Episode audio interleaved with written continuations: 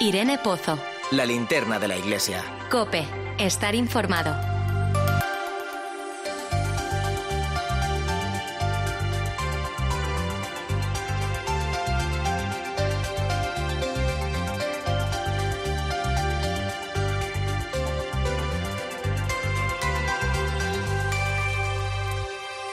¿Qué tal? ¿Cómo estás? España se convierte en el séptimo país del mundo, de casi 200, en legislar la eutanasia junto a Bélgica, Luxemburgo, Países Bajos, Colombia, Canadá y Nueva Zelanda.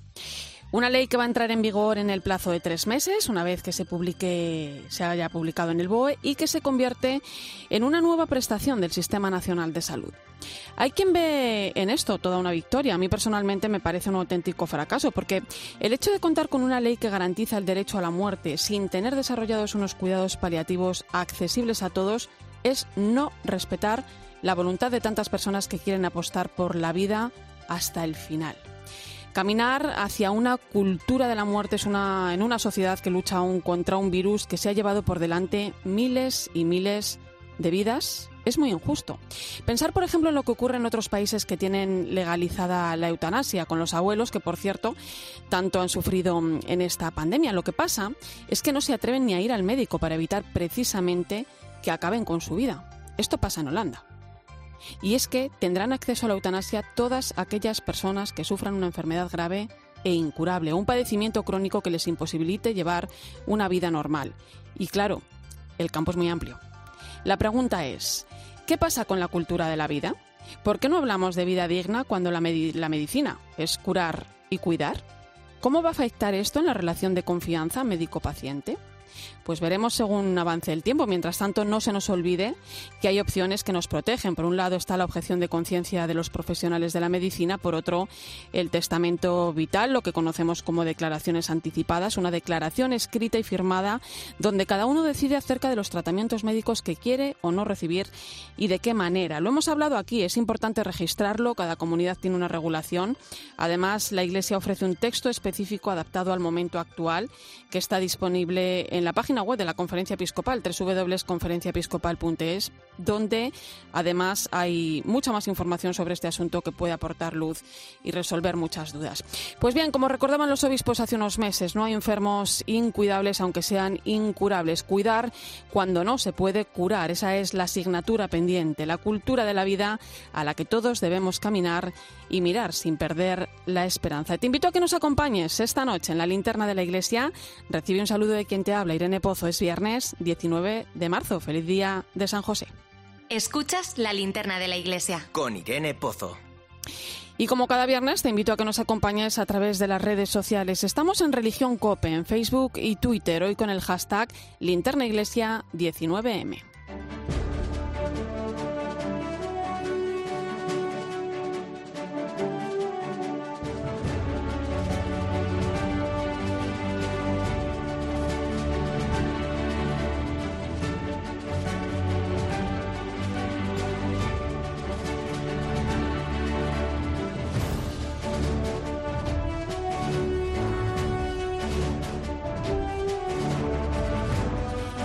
Repasamos a esta hora las principales claves de la actualidad que nos deja mm, la semana. Tras una tramitación express, sin debate social y haciendo caso omiso a las indicaciones del Comité de Bioética, el Congreso de los Diputados aprobó ayer la ley de la eutanasia. Se prevé que entre en vigor a partir de junio y convierte a España en el séptimo país del mundo con una ley de estas características. La Conferencia Episcopal, por boca de su secretario general y portavoz, ha lamentado la aprobación de esta ley que considera una mala noticia. Monseñor Luis Argüello recuerda que cada año mueren en nuestro país 66.000 personas con sufrimiento por la falta de cuidados paliativos y propone la promoción del testamento vital. Este es un momento en favor de promover una cultura de la vida, promoviendo un testamento vital o de declaraciones anticipadas que haga posible que los ciudadanos españoles manifiesten de una manera clara y determinada su deseo de recibir cuidados paliativos, su deseo de no ser objeto de la aplicación de esta ley de eutanasia. Monseñor Argüello también pide que se fomente la cultura de la vida con una gran línea roja que diga no matarás. Es un momento también para promover la objeción de conciencia y para promover todo aquello que tenga que ver con esta cultura de la vida que quiere tener una línea roja diciendo con fuerza no matarás, no provocarás de manera decidida la muerte para aliviar el sufrimiento, sino al contrario, y hoy ha comenzado el año de la familia convocado por el Papa. Se extenderá hasta junio de 2022 cuando se celebre el Encuentro Mundial de las Familias en Roma y conmemora los cinco años de la exhortación apostólica a Moris Laetitia que publicó Francisco tras los dos sínodos de la familia que se celebraron en 2014 y en 2015. En el programa Crónica de Roma en 13 hablaba la subsecretaria del Dicasterio para los Laicos, Familia y Vida de la Santa Sede, Gabriela Gambino, que señalaba que se trata de una gran oportunidad para dar a conocer a las familias la belleza de esta exhortación. Y en los últimos años se han hecho muchas reflexiones doctrinales, pero ahora es el momento de pasar a la acción. Hay que dar a conocer a las familias la belleza de Amoris Letizia y sus propuestas sobre el significado del matrimonio, la educación de los hijos, cómo vivir el amor en familia y la cercanía en situaciones difíciles. Por supuesto, en España también se va a celebrar este año de la familia con diferentes iniciativas en las diócesis. La Conferencia Episcopal está preparando además una serie de propuestas. Miguel Garrigós, director del Secretariado de la Subcomisión Episcopal para la Familia y la Defensa de la Vida de la Conferencia Episcopal, daba también algunos detalles. Vamos a alentar mucho el, trabajo en las diócesis y, en las parroquias. Desde la Conferencia Episcopal vamos a lanzar una iniciativa un poco novedosa porque va a llegar a las familias a, a través de WhatsApp y va a ser de manera muy sencilla ir presentando en qué consiste la exhortación a Moris Leticia. Vamos a enlazar cada mes el vídeo que va a grabar el Papa y vamos a presentar propuestas para vivir en familia, para profundizar en la formación, y también hoy se celebra el Día del Seminario en la solemnidad de San José, una fiesta que tendrá lugar el domingo en las comunidades autónomas en las que hoy no ha sido fiesta.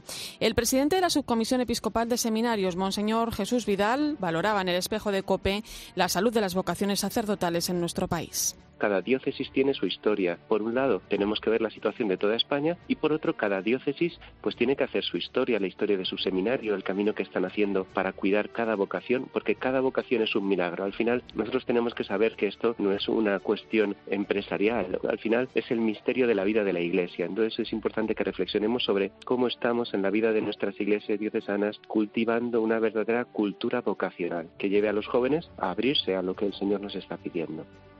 Pues en este año de San José que estamos celebrando desde el pasado 8 de diciembre, Monseñor Vidal también señalaba lo que supone la figura de San José como modelo para los seminaristas. Como San José es representante del Padre, también el sacerdote, que es pues un hermano más de la comunidad, ha recibido una llamada para ser representante del Padre en medio de los hombres y de, y de una paternidad fuerte. Mostramos además cuáles son las virtudes de San José, que también tienen que reflejarse en la vida del sacerdote, la valentía, la humildad, la capacidad de discernimiento, la discreción. Pues hoy celebramos el Día de San José, patrono de la Iglesia Universal, y lo celebramos en un momento especial, porque el Papa convocó hace unos meses un año especialmente dedicado a su figura, teniendo como guía la Carta Apostólica Patris Corde. Y es además, como acabamos de escuchar, un día para los seminarios que hoy fijan sus ojos en este modelo a seguir, porque San José es también protector de las vocaciones.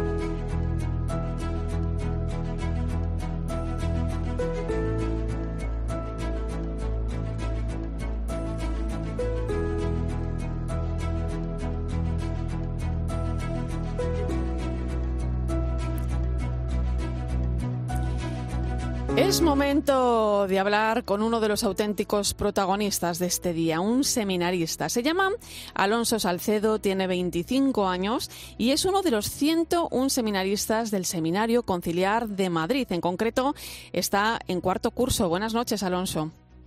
Buenas noches, Irene. ¿Qué tal? ¿Cómo surge tu vocación? ¿Siempre tuviste claro que querías ser sacerdote?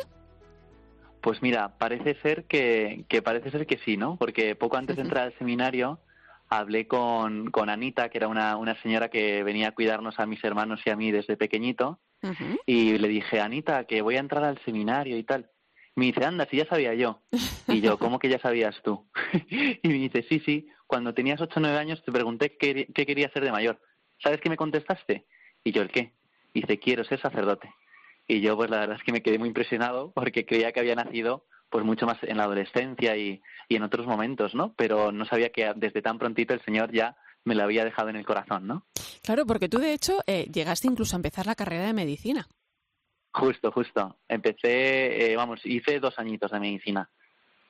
Eh, ¿Cómo fue ese proceso em, en el que, eh, bueno, pues uno mm, tiene dudas, ¿no? Y de repente la duda se esclarece eh, y se ve claramente, ¿no? Que el Señor está llamándote a, su servicio. ¿Cómo, cómo fue ese proceso?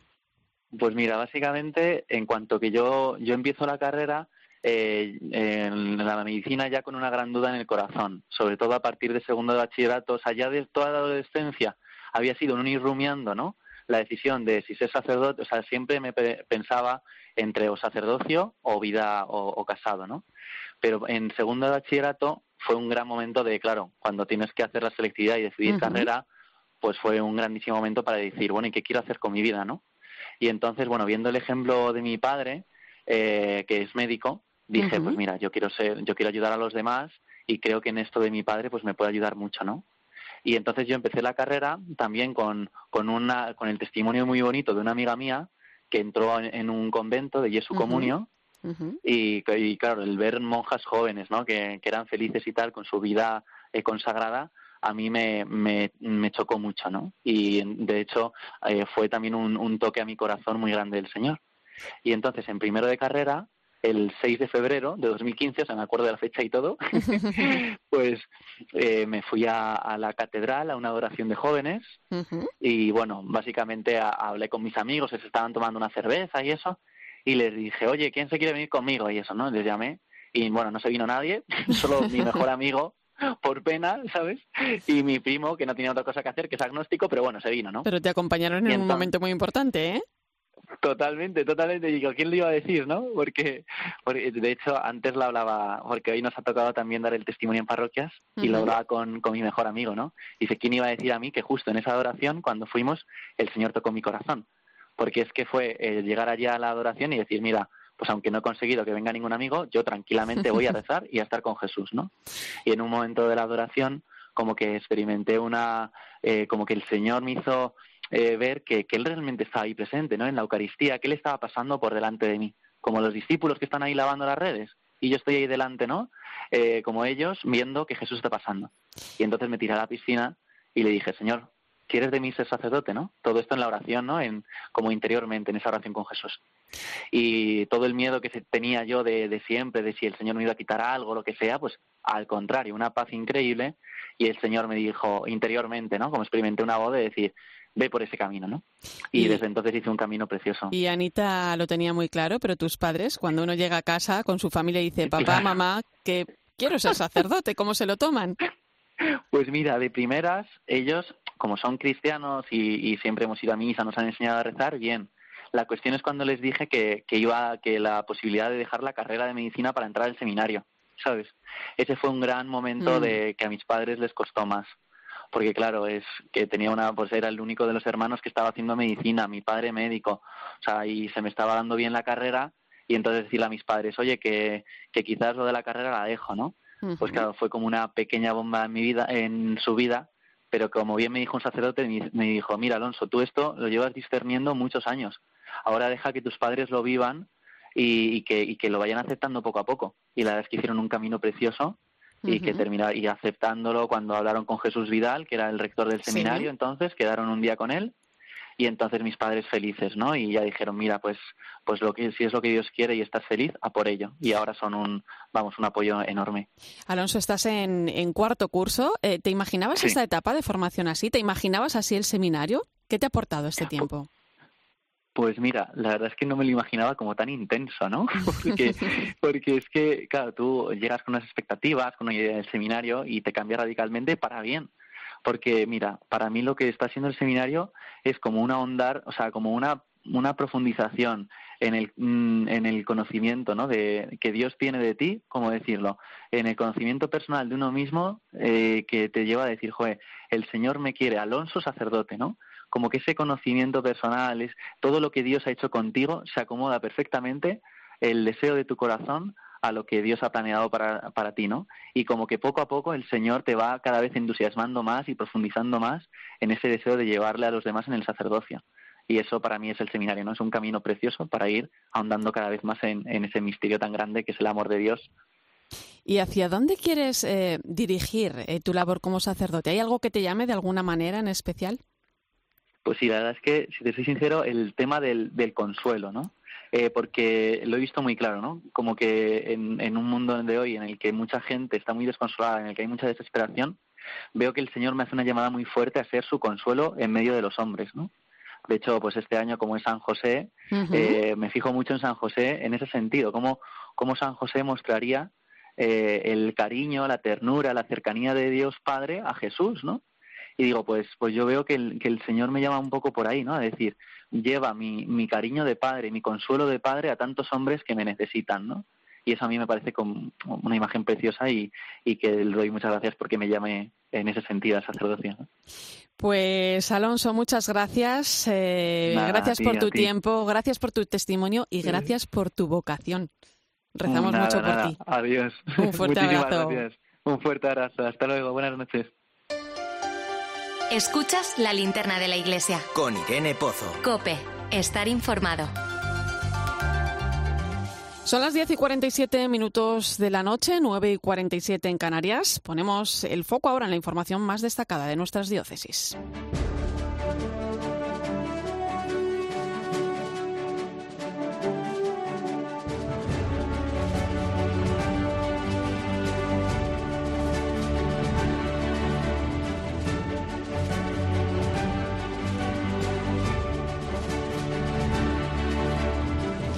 La parroquia Virgen de la Paloma y San Pedro el Real de Madrid ha reabierto sus puertas esta mañana con una solemne misa tras permanecer cerrada durante casi dos meses a causa de la explosión de una caldera que provocó cuatro víctimas mortales, entre las que se encontraba uno de los sacerdotes que atendía el templo. La celebración eucarística se ha ofrecido por el eterno descanso de las víctimas y por sus familias para que encuentren paz, fortaleza y consuelo. Gabriel Benedicto es el párroco. Ante nuestra fragilidad, Dios quiere abrazarnos a todos y hacernos sentir la ternura de un Padre durante esta celebración. Él no es indiferente ante nuestro sufrimiento y sabe cuánto echamos de menos a Javier, a Estefco, a David y a Rubén. Por eso hoy nos ha convocado para consolarnos y darnos su fortaleza, la cual se manifiesta en medio de nuestra debilidad. Esta semana, para cumplir con su tradicional salida en fallas, la imagen de la Virgen de los Desamparados ha peregrinado por las calles de Valencia a bordo del Manemóvil, un vehículo acristalado. La Virgen ha recorrido las calles y barrios de la capital del Turia, pasando por hospitales y parroquias para mostrar su cercanía con los más afectados por la pandemia. No se ha avisado del recorrido para evitar precisamente aglomeraciones al paso del Manemóvil, pero aún así, esta peregrinación ha dejado escenas muy emotivas. Acaba de pasar la Virgen, estoy en la puerta del hospital con mi mujer, que venía de revisión. Acaba de pasar la Virgen, no podido evitar llorar, tío. Acaba de pasar la Virgen, tío, qué bonito. Y hoy ha comenzado en Zamora el año jubilar extraordinario que el Papa Francisco les ha concedido con motivo del noveno centenario de la restauración de la diócesis. Una cita que estará cargada de actividades y que lleva por lema Raíces con Esperanza. Lo explica el obispo de Zamora, Monseñor Fernando Valera. Quien tiene identidad y tiene raíces y tiene memoria, tiene futuro. Y Zamora tiene un camino hacia el futuro para vivirlo con esperanza. Como vemos, la pandemia ha modificado nuestras vidas y costumbres de alguna manera, pero la esperanza y la vida se abren paso un año más. Comenzaba este programa hablándote de la recién aprobada ley de eutanasia en España, pero son muchas las voces en nuestra sociedad que gritan sí a la vida. Hoy más que nunca, en esta situación de crisis sanitaria que vivimos, es fundamental defender la vida y su dignidad. Por ello, la plataforma Sí a la Vida, como cada año, celebra este domingo 21 de marzo un encuentro online a través de su canal de YouTube. El objetivo es celebrar el Día Internacional de la Vida y, como siempre, defender las vidas más indefensas.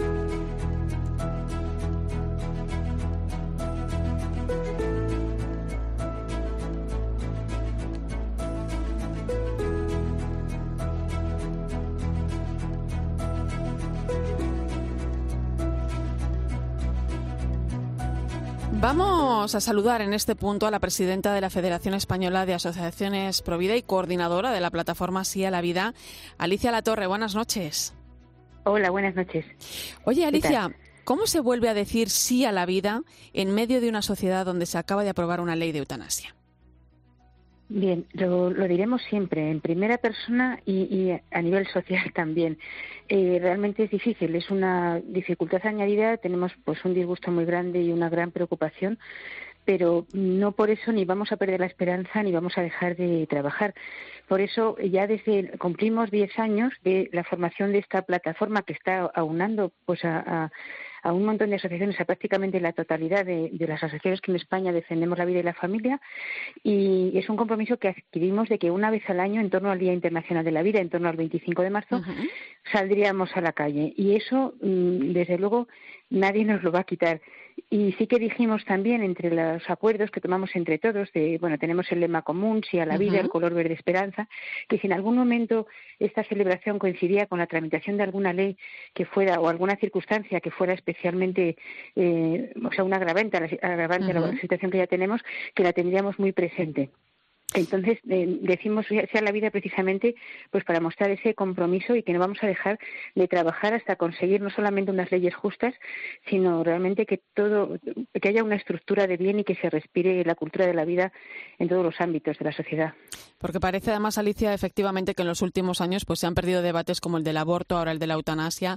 ¿Con qué argumentos seguimos defendiendo la vida, no? ¿Qué queremos decir también? ¿Qué queremos gritar también este domingo? Bueno, yo no, no creo que el debate se haya perdido. La pérdida sería si se hubiera cerrado el debate, que es lo que muchos pretenden. Porque ahora mismo, sobre todo porque son pues víctimas no reconocidas, es un tema que se quiere cerrar, pero que en la medida que lo pongamos sobre la mesa, eh, vamos a ver la fuerza que tiene, la, fuerza de los hechos, de lo que supone el aborto, de la herida tan enorme en todas las personas que participan, las viudas perdidas, todo lo demás. Pero también es importante, y un poco relacionado a lo que decías antes, ese sí a la vida, el poner esa parte que no, que no se muestra, porque es que la, la, sociedad es una pena, o sea, creo que las noticias, perdón, entre la pandemia, entre todo, o sea, muchísimas que hay que tenerlas presentes, por supuesto, pero desde luego el, el poner en valor el, el, el, trabajo inmenso que se está haciendo por parte de tantas personas y asociaciones. Entonces, eso es decir, si a la vida se está diciendo diariamente, entonces no se ha perdido el debate, precisamente lo que queremos es mostrar que esto no es una esperanza vana, se está haciendo muchísimo bien, se están salvando muchas vidas, se está eh, eh, pues atendiendo a las personas más vulnerables. Entonces, en la medida que seamos capaces de mantener esta antorcha, el debate no se va a perder. De hecho, Alicia, Alicia eh, hablabas de la pandemia, ¿no? Y es que por segundo año sale adelante este evento de manera virtual, en el que la vida se vuelve a abrir paso con fuerza a pesar de todas las circunstancias, ¿no? ¿Qué vamos a encontrar el domingo en este acto? Eh, bueno, pues es el, primero es el 21 porque elegimos un domingo pensando poder salir a la calle, ya no hemos movido la fecha, que es el, eh, siempre entre el domingo más cercano, ¿no? Y que es además el día del síndrome Down. Entonces va a ser un acto virtual muy bonito que se puede seguir desde el canal de YouTube de Sí a la Vida 25M, en el cual además, bueno, tendremos a José Luis Pérez y, a, y, a, Ivana Carrera como presentadores y vamos a tener pues testimonios muy buenos de vida, de superación, mujeres que han estado rescatadas en la puerta de, de un centro de abortos. Eh, eh, médicos, personas que luchadoras, eh, enfermos de los candidatos, digamos, a la, eutanasia, canciones, sorteos, mm, mucha vida, mucha esperanza de verdad y sobre todo saber que esto es un acto de unidad al que todos estamos convocados porque no hay causa más urgente y más justa por la que podamos luchar y desde luego siendo conscientes de que el debate no está perdido en absoluto, que no vamos a bajar la guardia ni ahora con la eutanasia ni con el aborto y lo que decía son víctimas no reconocidas. Vamos a tener muy presentes, por supuesto, a las víctimas de la pandemia, especialmente las que han muerto solas, ¿no? las que no han recibido los, los, cuidados adecuados, pero también a esos, esas voces que nadie llora o muy poquitos lloran, no reconocidas, esa, esa, ese silencio a veces mediático, porque triste que, que, en las noticias es muy poquito, son los momentos puntuales, pero es noticia que en cada rincón de España se está haciendo muchísimo bien por parte de tantas personas. Y por eso yo creo que es una jornada festiva, también reivindicativa, en la que todos estamos citados. Entonces yo animo a todo el mundo a unirse a las 5 de la tarde, el 21 de marzo, este domingo eh, en el canal de YouTube Sí a la Vida 25M, que y además pues a unirse por las redes, absolutamente por todo. De verdad que va a ser interesante. Pero además hay una novedad este año. Este es el décimo aniversario. Entonces, a, pesar de que de las dificultades y que no vamos a cortar la cadena, si es online, pues online, es que vamos a tener antes del verano, si Dios quiere y el tiempo lo permite, como una segunda parte en la calle, que este año va a, conseguir, va a conseguir perdón, va a consistir en una carrera que organiza una de las asociaciones que se ha incorporado este año, que es Deportistas por la Vida y la Familia, y tendremos el día 27 de junio, si Dios quiere, una carrera que será como una segunda parte, a ver si podemos hacer la física, de este sí a la vida, celebrando nuestro décimo aniversario y al que esperamos que cada vez se una más gente. Que de verdad Pues que la gente está muy desanimada y Pues no puede ser esto. Esperemos, esperemos, confiemos en que se pueda celebrar, confiemos en que así sea, confiemos también Mm. en que en que aportéis mucho ánimo y mucha esperanza a la sociedad. Alicia Latorre, una de las causantes de que cada año muchos españoles podamos gritar bien alto sí a la vida, presidenta de la Federación Española de Asociaciones Provida, coordinadora de esta plataforma. Gracias por tu tiempo. Seguimos muy de cerca este domingo, como decías, a partir de las 5 de la tarde en el canal de YouTube Sí a la Vida 25M. Un fuerte abrazo, Alicia. Fuerte abrazo, gracias a vosotros. Os esperamos. Y a partir de las 11 de la noche hablamos de un año muy especial que comienza hoy mismo, el año de la familia que ha convocado el Papa Francisco con motivo de los cinco años de la publicación de la exhortación apostólica a Moris Laetitia. Recuerda que puedes seguirnos en redes sociales, estamos en Religión Cope en Facebook y Twitter, hoy con el hashtag Linterna Iglesia 19M.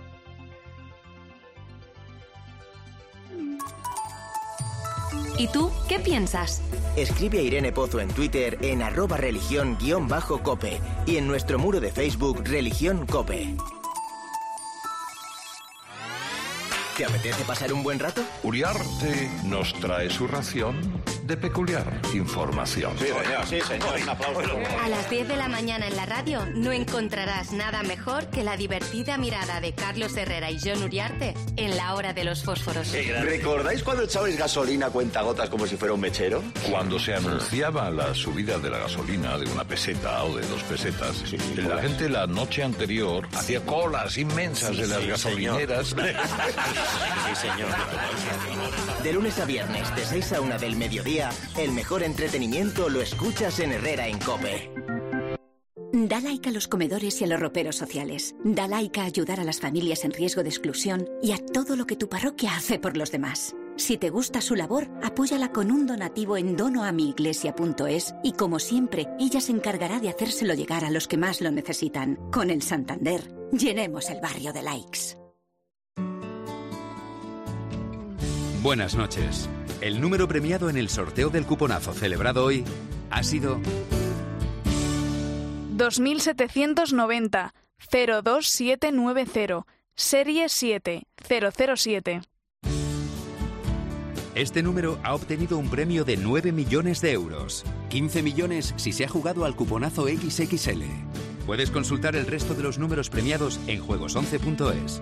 Mañana tienes una nueva oportunidad con el sueldazo del fin de semana. Buenas noches. Y recuerda, con los sorteos de la 11, la ilusión se cumple. Escuchas la linterna de la iglesia. Y recuerda, la mejor experiencia y el mejor sonido solo los encuentras en cope.es y en la aplicación móvil. Descárgatela.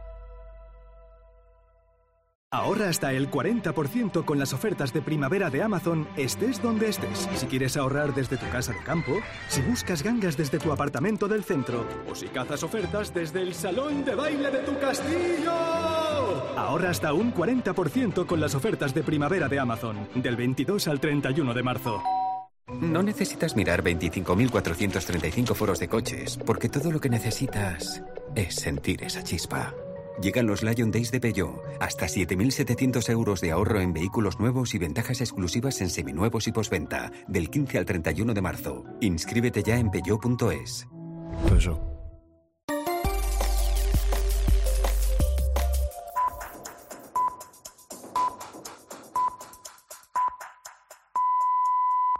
Son las 11 de la noche, las 10 en Canarias. Irene Pozo, La linterna de la iglesia. Cope, estar informado.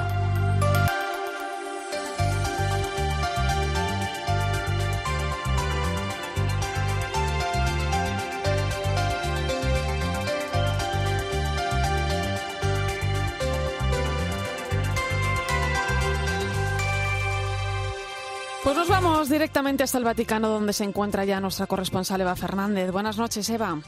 Muy buenas noches, Irene.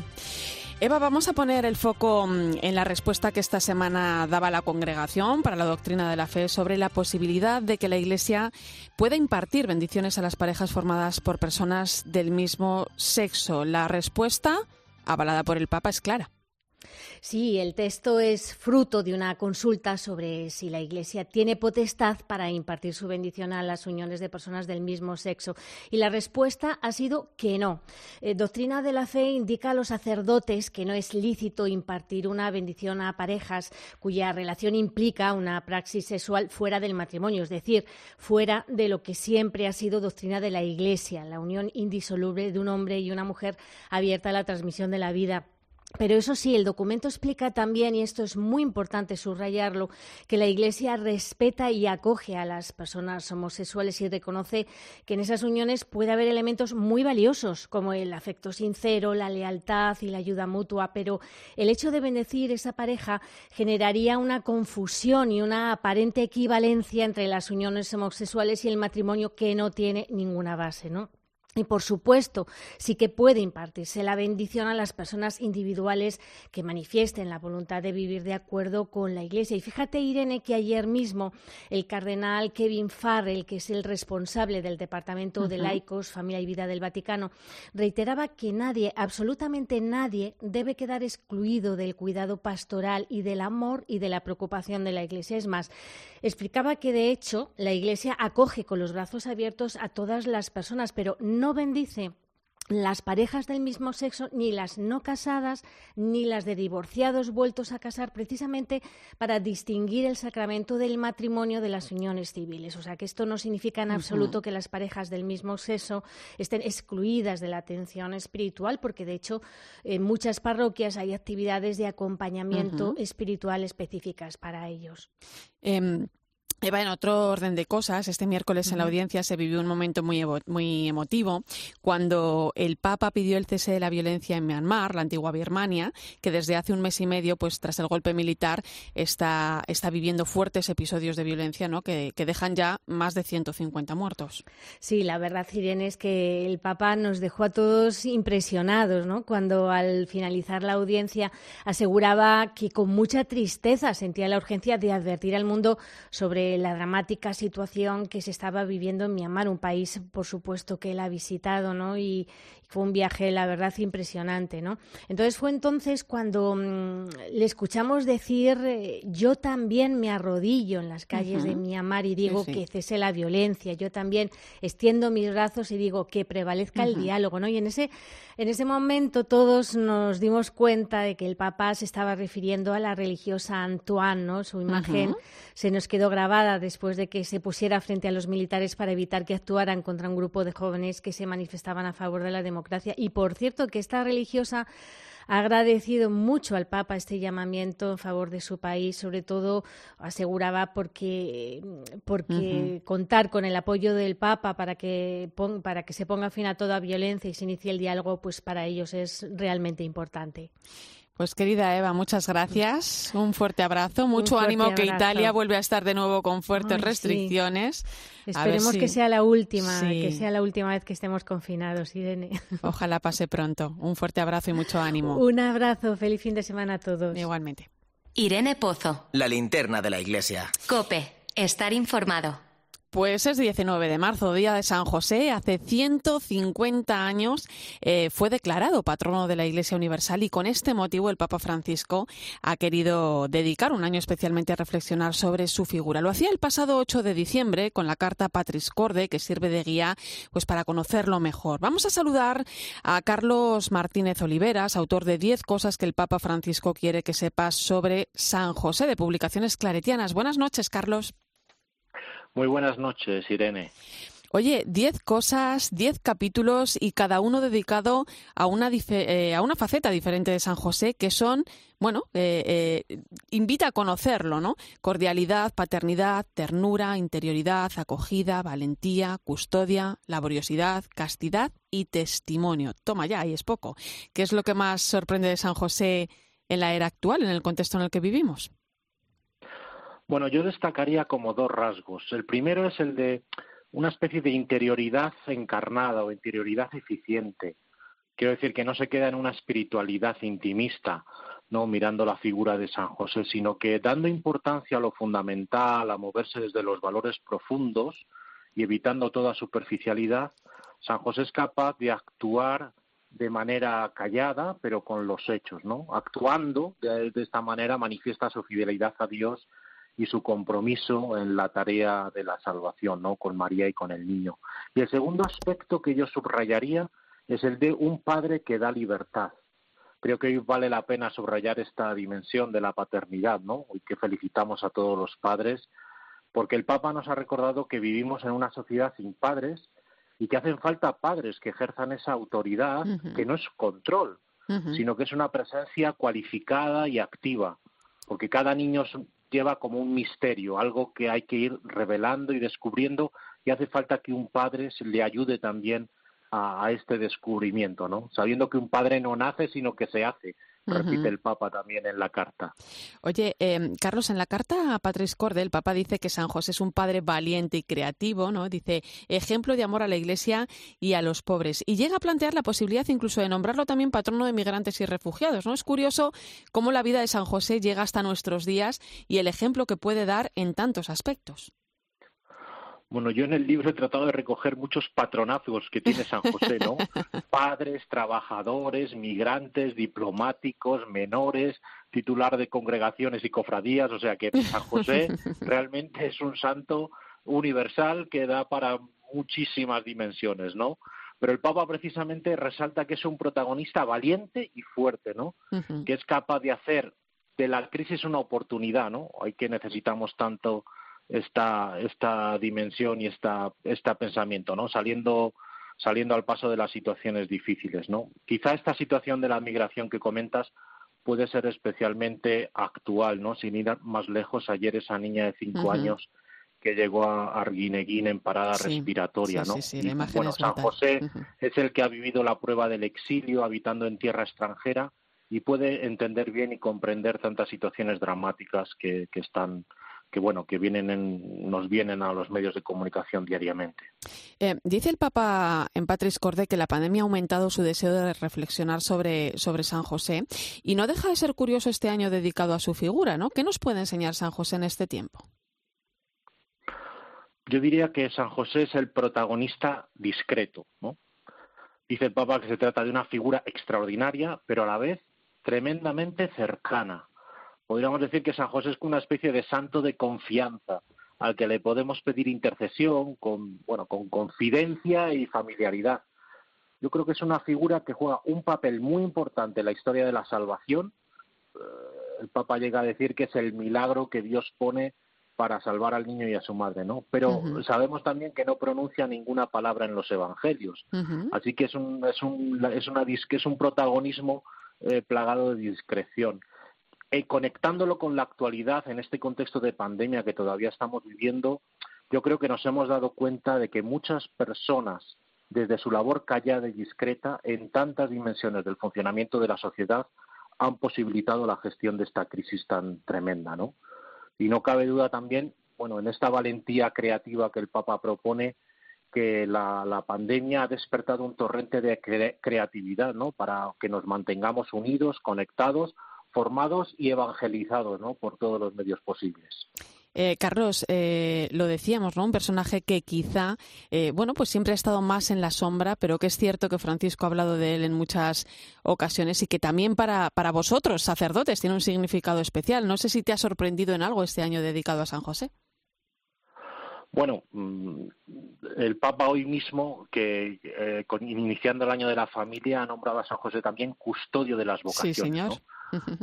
Pero bueno, hoy como es también el día del seminario, yo creo que es un día importante para recordar a muchos jóvenes y para pedir que muchos jóvenes respondan a la llamada de Dios para ser como San José padres y hermanos, ¿no? Que era el lema de este año, pues hombres con capacidad de armar, personas que libre y voluntariamente acepten ser enviados a acompañar fraternalmente y con corazón de padre, porque este es el título de la carta, a cada persona que se encuentren en la vida.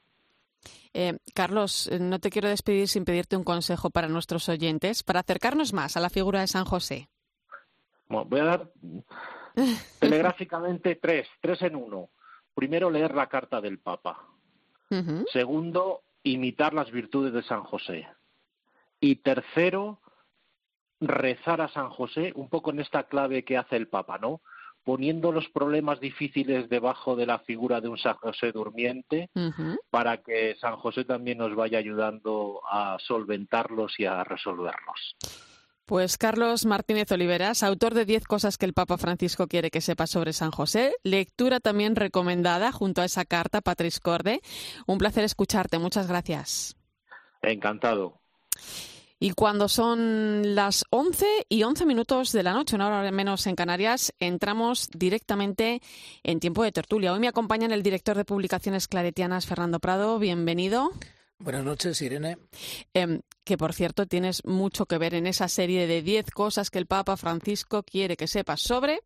Hay varios editados y, una anécdota con el Santo Padre que, que él habla del Via Crucis de Fernando. Sí, fue una anécdota graciosa cuando hace ya un par de años o tres, ya no me acuerdo cuántos, eh, estuve una vez con él celebrando la Eucaristía en la, en la casa de Santa Marta y luego al final de la Eucaristía, cuando él saluda, pues yo le llevé el primer ejemplar del primer libro que habíamos sacado en esa colección y, me preguntó era sobre los, sobre los sacerdotes. Los sacerdotes.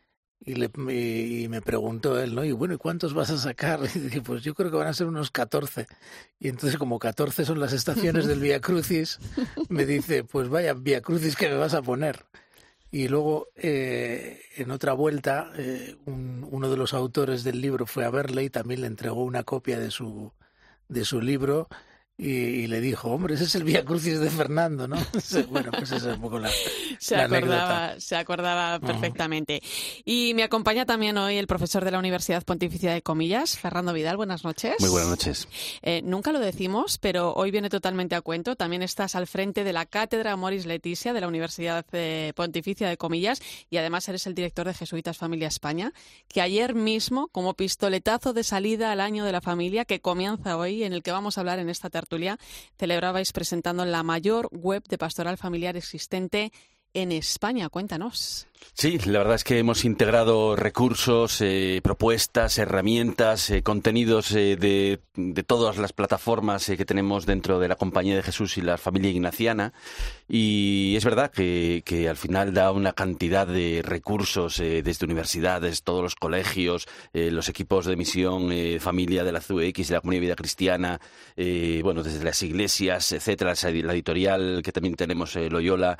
Eh, que es verdad que es bastante impresionante todo el trabajo que se hace, ¿no? Hemos incluido muchos vídeos, contenidos, herramientas muy prácticas, propuestas muy prácticas.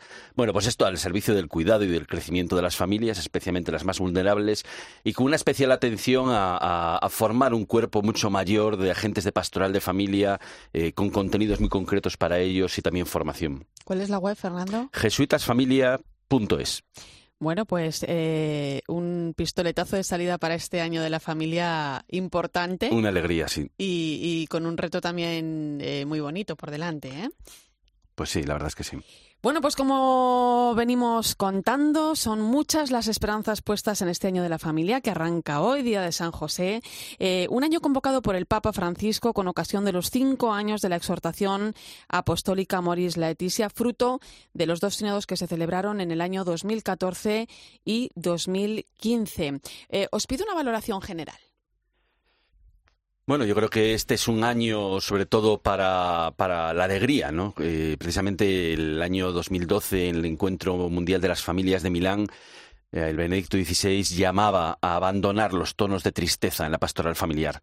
Y tres años después la respuesta fue la alegría del amor. Por lo tanto, es, una, es un año para la alegría y la gratitud, para abandonar suspicacias, escepticismos, amarguras que muchas veces nos producen las noticias ¿no? que, que recibimos sobre familia. Y es importante que, ahondemos y nos unamos todos en este sentido de alegría alrededor de Amoris Leticia.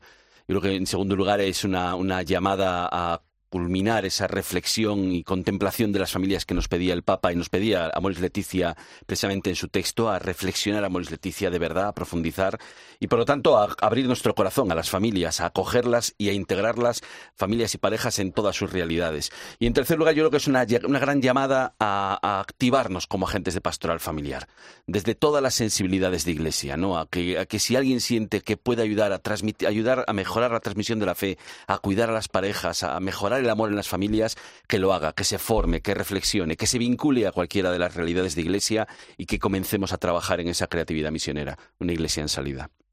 Sí, ciertamente la familia es muy importante para la iglesia y eso primero porque la persona se hace en la familia, ¿no? O sea, todos nos hemos hecho en nuestra familia. La familia es la que podríamos decir que es la, la gran célula de la sociedad, ¿no? O sea, el, futuro que, tengamos será el futuro que estén sembrando las familias hoy, ¿no? Yo creo que es muy importante que, que retomemos esta idea también de que lo que estamos sembrando ahora en las familias es los hombres y mujeres que vamos a tener en la sociedad de mañana, ¿no? Y esto, bueno, todo el mundo nos hemos dado cuenta también en, en esta situación de la pandemia, pues de lo importante que es eh, tener los lazos familiares fuertes, de vivir eh, la cercanía y el amor que vivimos en la familia, porque al final en la familia es donde somos eh, queridos por lo que somos, no por lo que hacemos ni, ni por los logros que vamos consiguiendo en la vida o por los fracasos, ¿no? O precisamente en la familia nos quieren a pesar de nuestros fracasos y a pesar de nuestros logros, ¿no? Yo creo que, que es muy importante que, que retomemos un poco también desde este sentimiento de fragilidad que hemos vivido en la pandemia, pues retomar un poco la idea de que la familia la tenemos que fortalecer y construir eh, en la sociedad, ayudándonos pues de los medios que, las instituciones tienen también que poner, ¿no? Oye, ¿creéis que, que la familia cristiana necesitaba volver a ser eh, colocada de alguna manera en el centro? Sí, y es verdad que conforme han ido avanzando las eh, exhortaciones, las encíclicas eh, papales, eh, todo este gran giro que ha dado la Iglesia en ese paradigma de pastoral, es verdad que necesitábamos poner más en el centro el amor, ¿no? A veces ponemos en el centro de la familia o de nuestros horizontes de familia los idealismos, cierto voluntarismo, ¿no? Y, al final tienes que amar no solamente lo, que haces, sino, como muy bien, muy bien dice Fernando, tus vulnerabilidades también, tus vulnerabilidades, a donde no llegas, los límites, porque en pareja y en familia estamos continuamente eh, a flor de, con los límites a flor de piel, ¿no? Y ahí es donde se muestra la grandeza. Yo creo que sí era necesario eh, poner el amor en el centro. Y, me dijo una vez eh, una cosa Tagle en el, en el encuentro de Dublín, que estábamos juntos en una mesa redonda, y me dijo, Fernando, esta no es una, esta no es una exhortación sobre las familias, es una exhortación sobre el amor en las familias. Y es un giro importante, es un giro muy importante, ¿no? Poner el amor en cada vínculo de familia, en cada grupo familiar. ¿Qué tienen que decir hoy las familias cristianas a la sociedad? Pues que el amor es posible. Yo creo que eh, en el horizonte de nuestras familias con este tono cristiano está siempre Cristo, ¿no? Y el camino que nos ha enseñado Jesús siempre es el camino del amor. Es el camino del perdón, el camino de la misericordia. Yo creo que en las familias es precisamente donde aprendemos de verdad todos esos valores, que son unos valores fundamentales para la sociedad del mañana, no solo para la de hoy, sino también para la sociedad del mañana. Yo creo que si en el horizonte de, de nuestras sociedades no está la misericordia y el amor, pues difícilmente vamos a construir un mundo mejor. Y yo creo que la familia cristiana eh, tiene ese matiz, podemos decir, que quizá pues otro tipo de familias no creyentes, pues quizá no lo saben eh, sembrar con tanta claridad, ¿no? Eso no quiere decir que las familias cristianas lo vivan a la perfección, sino que hay como un horizonte y una guía por donde nos movemos, ¿no? Que está eh, Cristo por ahí. Entonces, bueno, pues desde ahí caminamos desde digamos, esa inspiración que nos da también, pues la fe, ¿no? Sí, yo creo que la única aspiración que tenemos universal y, desde siempre es aspirar a un, amor, pleno. Y lo tiene cualquier joven de cualquier circunstancia, de cualquier ideología, en su vida quiere experimentar el amor pleno. Y, es verdad lo que dice Fernando, es decir, al final la familia expresa esto. Encuentro matrimonial lo dice muy bien.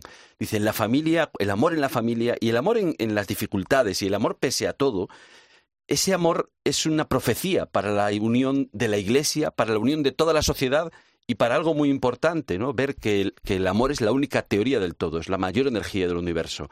Y es un amor que tiene un alguien que nos mira desde el firmamento y desde el corazón. Sí, fíjate que eh, la última carta encíclica del Papa, la Fratelli Tutti, utiliza términos de familia, ¿no? El hermano, eh, la fraternidad es, es más que la solidaridad, diríamos. Es decir, ahí hay un matiz afectivo, ¿verdad? Que, que en la fraternidad, es decir, no solamente eh, el, el, mundo necesita solidaridad, que es una expresión preciosa, sino fraternidad. Ahí hay un matiz de afecto que va un poco más, ¿no? Y eso es, yo creo que lo que podemos ofrecer también desde nuestra fe, ¿no? Sabernos todos hijos de un mismo padre, y por tanto hermanos unos de otros. Y eso en la familia lo aprendemos. ¿no? Oye, buen momento también para, para releer, repensar, para reflexionar de nuevo en torno a, a la Moris Laetitia. ¿no? Cinco años de su publicación, podemos eh, hacer balance, es buen momento para ello. Eh, ¿Qué ha aportado la exhortación eh, a Moris Laetitia en este tiempo a la pastoral de las familias? Bueno, yo creo que es verdad que Moris Leticia nació como un río, ¿no? Un río de, que nace en, en, en una visión que necesitaba romper, necesitaba un giro, necesitaba abrir a la sociedad y abrir a, a, la iglesia en profundidad y abrir cada uno de nuestros corazones. En ese primer torrente se encontró algunas ramas por el camino de, de tentaciones, de, de, mal espíritu, pero ha logrado, ha logrado yo creo que extenderse, llegar a un río más tranquilo y, y empezar a regar y a nutrir eh, a la iglesia en profundidad. Yo creo que en este primer momento, en cinco años, lo que ha logrado en primer lugar es un gran alivio en muchísimas familias que se sentían constreñidas, que sentían, como dice Maurice Leticia, una piedra sobre ellos, eh, que se sentían excluidos, es verdad, excluidos, ¿no? Y ha logrado integrar, ha, logrado llamar a la integración. Y esto vamos haciéndolo poco a poco porque como iglesia y también hemos, tenemos que desaprender muchos prejuicios, tenemos que desaprender eh, también muchos fariseísmos por nuestra parte, ¿no? Como dice Maurice Leticia. Entonces yo creo que en primer lugar es una gran llamada a la gente y la gente ha sentido esta llamada a, volver a la iglesia. Y yo creo que también es una gran una gran llamada a la creatividad misionera. ¿no? a ser realmente creativos. Y ser creativos no es ponernos a hacer cosas raras, sino conectar con el corazón de cada persona. Y para conectar con ese corazón, no solamente tienes que acercarte y acompañar, sino que tienes que poner en comunicación tu herida con su herida. Tu herida con su herida, tu, tus límites con sus límites, tu, tus anhelos mayores con sus anhelos, ¿no? Y, esa comunicación, esa cercanía es algo que, que Amoris Leticia yo creo que ha conseguido que, que pongamos en nuestros, en nuestros pies, en nuestras manos y en nuestra mirada. Toca trabajarla todavía un poquito más. Sí, ¿eh? yo creo que también ha supuesto un reconocimiento de que el, la vida de la familia no es solamente mirar a la familia de Nazaret como un ejemplo ideal, que ciertamente lo es, sino que eh, Amoris Leticia nos ha despertado a, a ser realistas con la verdad de la familia. En la familia hay mucho sufrimiento también hay muchas familias rotas, hay muchas familias eh, que se ven eh, vulnerables por tantos y tantos problemas que vemos que están en la sociedad y afectan a las familias. Es decir, cuando hoy abordamos la pastoral familiar, pues no se trata simplemente de, pensar sobre las cuestiones eh, sobre la vida en concreto, ¿no? Que igual se hizo demasiado hincapié. Entonces, es que hoy cualquier cosa influye, el mundo del trabajo, eh, el mundo laboral influye muchísimo en las ¿Y cuánto familias. ha cambiado eh, con la pandemia? Y en la salud de las familias, el tener un, pues una estabilidad uh -huh. económica, o sea, la economía, la política, todo afecta a la familia, de manera que hay que abrir perspectivas, no nos podemos centrar solamente cuando hablamos de la pastoral familiar eh, en, la, en el consejo desde eh, la iglesia a las parejas eh, sobre eh, cuántos hijos pueden tener o no pueden tener. O sea, no centrar solamente eh, la cuestión de la pastoral familiar en las cuestiones de la vida o en las cuestiones morales, ¿no?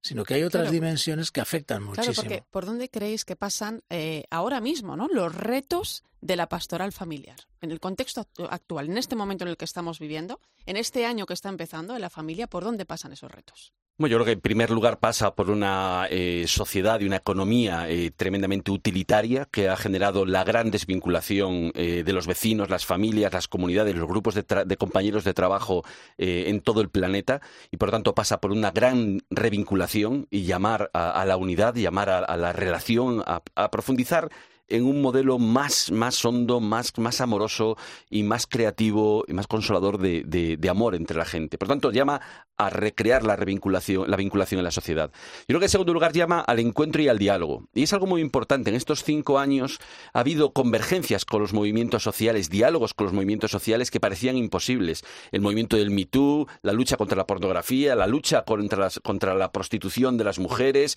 el nuevo modelo de masculinidad. La Iglesia ha empezado a converger con gente de buena voluntad de todo el planeta en causas que parecían perdidas casi, ¿no? Los vientres de alquiler, etcétera. Solamente en cuestiones como aborto o eutanasia, donde la confrontación ha sido más, más dura, eh, permanecen encallados. ¿no? Por tanto, yo creo que hay una llamada también al, diálogo y al, y al, encuentro con nuestros vecinos, con nuestro alrededor. Y finalmente, yo creo que hay una llamada a la, belleza, ¿no? a admirarnos y agradecer tanto bien que se hace dentro de cada familia. Bueno, pues ¿cuánto vamos a tener que hablar de la familia, sobre todo en este año que acaba de arrancar? Primeras pinceladas rápido, Fernando. No, simplemente que es que creo que la familia a la familia le afecta todo, ¿no? Lo hemos visto ahora clarísimo en la pandemia. Eh, por ejemplo, lo que el lugar que ocupan los mayores dentro de la familia, ¿no? O sea, ese es un reto que tenemos por delante inmenso. Total, sí. Y no solo y los jóvenes, eh, cuánto está costando a estas nuevas generaciones encontrar trabajo, el hacerse, el, hacer una vida un poco sólida. Creo que todo le afecta a la familia y por tanto la familia pues tiene mucho que decir. Nos quedamos sin tiempo, compañeros. Ha sido un placer contar con vosotros. Fernando Prado, gracias. Muy buenas noches. Se nos pasa volando. Fernando Vidal, hasta pronto. Hasta pronto, de verdad que ha sido un placer. Y nos vamos hoy, día de San José, con el tuit que publicaba el Papa Francisco dirigido a todos los padres, que también hoy es su día. Dice así, ser buen padre significa ofrecer todo sin reservarse nada, asegurar protección sin sofocar, perdonar sin pedir nada a cambio, esperar con paciencia y confianza. Es seguir el ejemplo del Padre bueno que está en el cielo. Que el Señor bendiga a todos los papás. Nos unimos desde aquí a ese deseo. Nos vamos. Gracias por acompañarnos en esta noche y mantener la linterna de la iglesia encendida. Te dejo con el partidazo de Cope y Joseba Larrañaga.